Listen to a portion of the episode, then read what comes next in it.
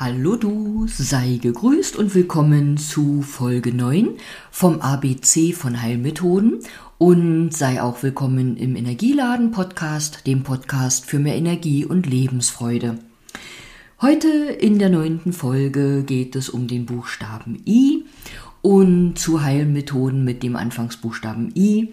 Da kamen mir in den Sinn Integration von Seelenanteilen, Integration vom Selbst, die Iontophorese, isometrische Übungen, Inhalation und zu guter Letzt auch noch Innenschau. Fange ich mit der Iontophorese an. Die Iontophorese ist ein Teil der Elektrotherapie, die wir Physiotherapeuten machen. Und bei der Iontophorese ist es so, dass neben oder zu den Elektroden, die dir der Therapeut anlegt, ähm, die dann für den Stromfluss sorgen, noch ein Medikament appliziert wird. Für gewöhnlich bekommst du, wenn du eine Verordnung dafür hast, auch ein Rezept für eine Salbe, die du dann mit zur Therapie bringen sollst und die wird dann noch zusätzlich aufgetragen und unterstützt die Wirkung. Isometrische Übungen sind übersetzt oder einfach erklärt Spannungsübungen, also Bewe Übungen, wo du den Muskel zwar anspannst, aber nicht wirklich eine Bewegung ausführst. Also Beispiel, du kannst auf dem Rücken liegen und den Popo anspannen, den Po ähm, die Ohrbacken zusammenkneifen, sage ich jetzt mal, schon hast du eine isometrische Übung und selbst mit, so einen, mit solchen Spannungsübungen kannst du viel erreichen. Du kannst zum Beispiel die Muskulatur anspannen und über längeren Zeitraum halten, also über 10, 15, 20 Sekunden oder länger. Oder aber auch, wie ich es gern empfehle, dass du anspannst, wieder locker lässt, anspannst, wieder locker lässt und auch beides bewusst machst. Also auch je bewusster du entspannst, umso bewusster spürst du dann auch wieder, wie das ist, wenn der Muskel sich anspannt. Ja, und so kann man selbst, wenn man bettlägerig ist oder eben keine Lust hat, sich anderweitig zu bewegen, einfach auch mal nur im Liegen ähm, Spannungsübungen machen, um eben die Muskulatur in Schwung zu halten und immer auch wenn Muskulatur sich anspannt, sorgt das ja für die Unterstützung des, äh, der Durchblutung, weil ja die Blutgefäße dann durch die angespannte Muskulatur auch komprimiert und wieder entlastet werden.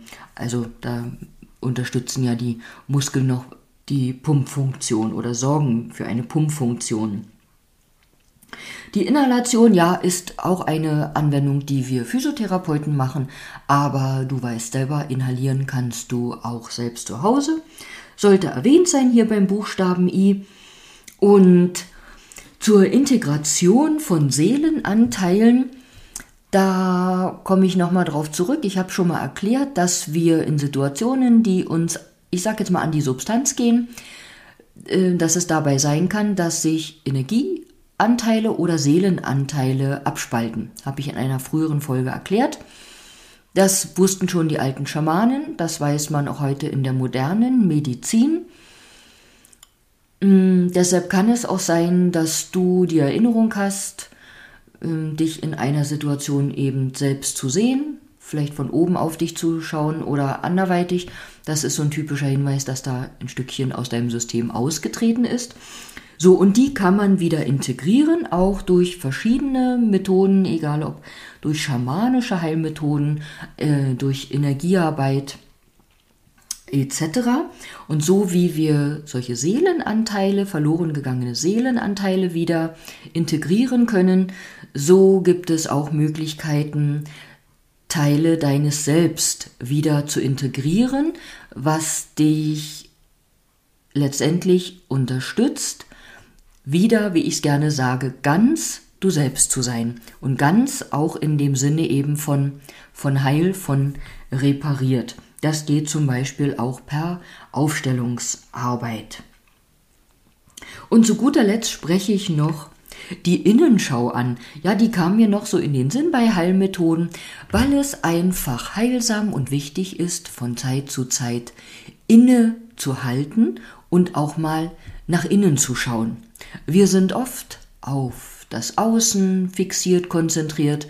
Oftmals ist uns auch wichtig, dass es den Menschen um uns herum gut geht, dass wir schauen, äh, sorgen wir gut für sie und wir dürfen uns immer wieder erinnern, auch gut für uns zu sorgen und eben auch Innenschau zu halten, also mal innezuhalten und zu überlegen oder zu spüren, Mensch, was brauche ich denn selber, damit es mir gut geht?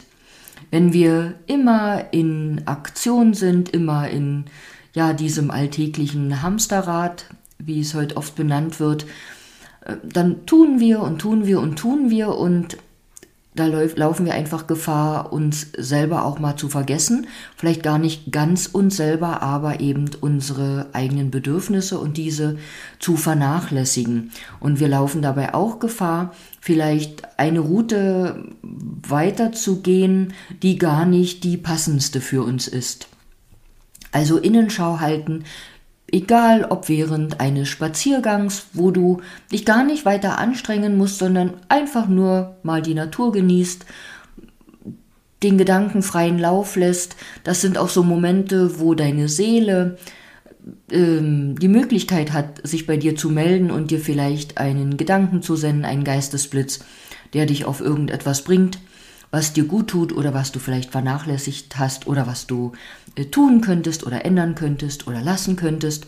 Genauso kannst du das natürlich innerhalb einer Meditation machen oder hm, durch andere Möglichkeiten. Mir war das wichtig, dich daran zu erinnern oder uns alle daran zu erinnern. Du kannst zum Beispiel auch Innenschau halten, indem du vielleicht schreibst, indem du einfach mal drauf losschreibst und mit dem Satz beginnst, ähm, was ist mir wichtig, was brauche ich und wenn du sowas anfängst zu schreiben, dann kannst du sehen, irgendwie sprudelt es dann aus dir und du füllst ein Blatt Papier. Du kannst auch beginnen zu schreiben und schreiben, jetzt fällt mir doch gerade gar nichts ein, ähm, warum komme ich nicht da drauf oder und irgendwann kommt der Fluss.